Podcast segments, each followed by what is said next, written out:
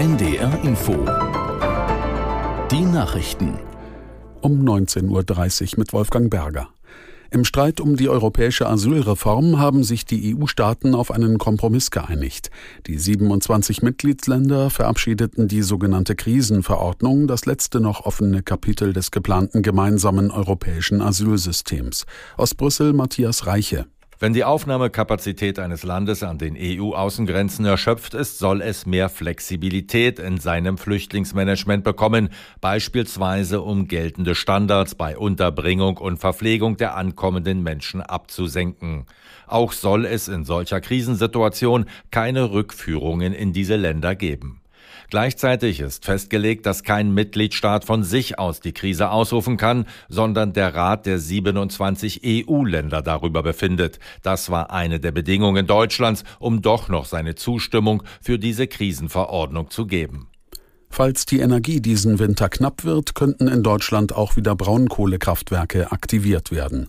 Die Bundesregierung hat die Nutzung der Kraftwerke von Oktober bis Ende März 2024 freigegeben. Dadurch sollen im Bedarfsfall Gaskraftwerke ersetzt werden, um den knappen Brennstoff zu sparen. Schon im vergangenen Winter waren nach dem russischen Gaslieferstopp Braunkohlekraftwerke reaktiviert worden.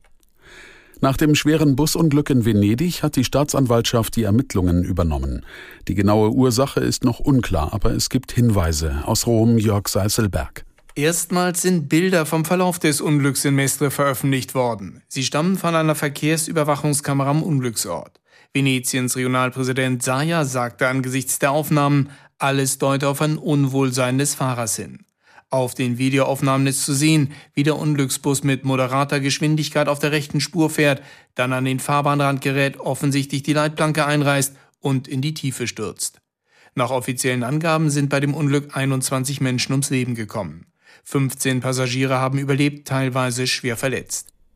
Der Nobelpreis für Chemie geht in diesem Jahr an Munji Bawendi, Louis Bruce und Alexei Jekimov. Alle drei arbeiten in den USA. Wie das Nobelkomitee in Stockholm mitteilte, werden sie für grundlegende Forschungen in der Nanotechnologie ausgezeichnet. Konkret geht es um die Entdeckung und Entwicklung von sogenannten Quantenpunkten. Die Strukturen werden auch als künstliche Atome bezeichnet. Sie werden unter anderem in modernen Fernsehern verwendet und sind für Quantencomputer wichtig. Die feierliche Übergabe der Preise findet am 10. Dezember statt und das Wetter in Norddeutschland. In der Nacht im Norden Regen und einzelne Gewitter, ansonsten trocken 15 bis 8 Grad. Morgen Regengüsse und Gewitter, an der Ostseeküste freundlicher, Tiefstwerte 14 bis 18 Grad und am Freitag Schauer und Gewitter bei 16 bis 19 Grad. Das waren die Nachrichten.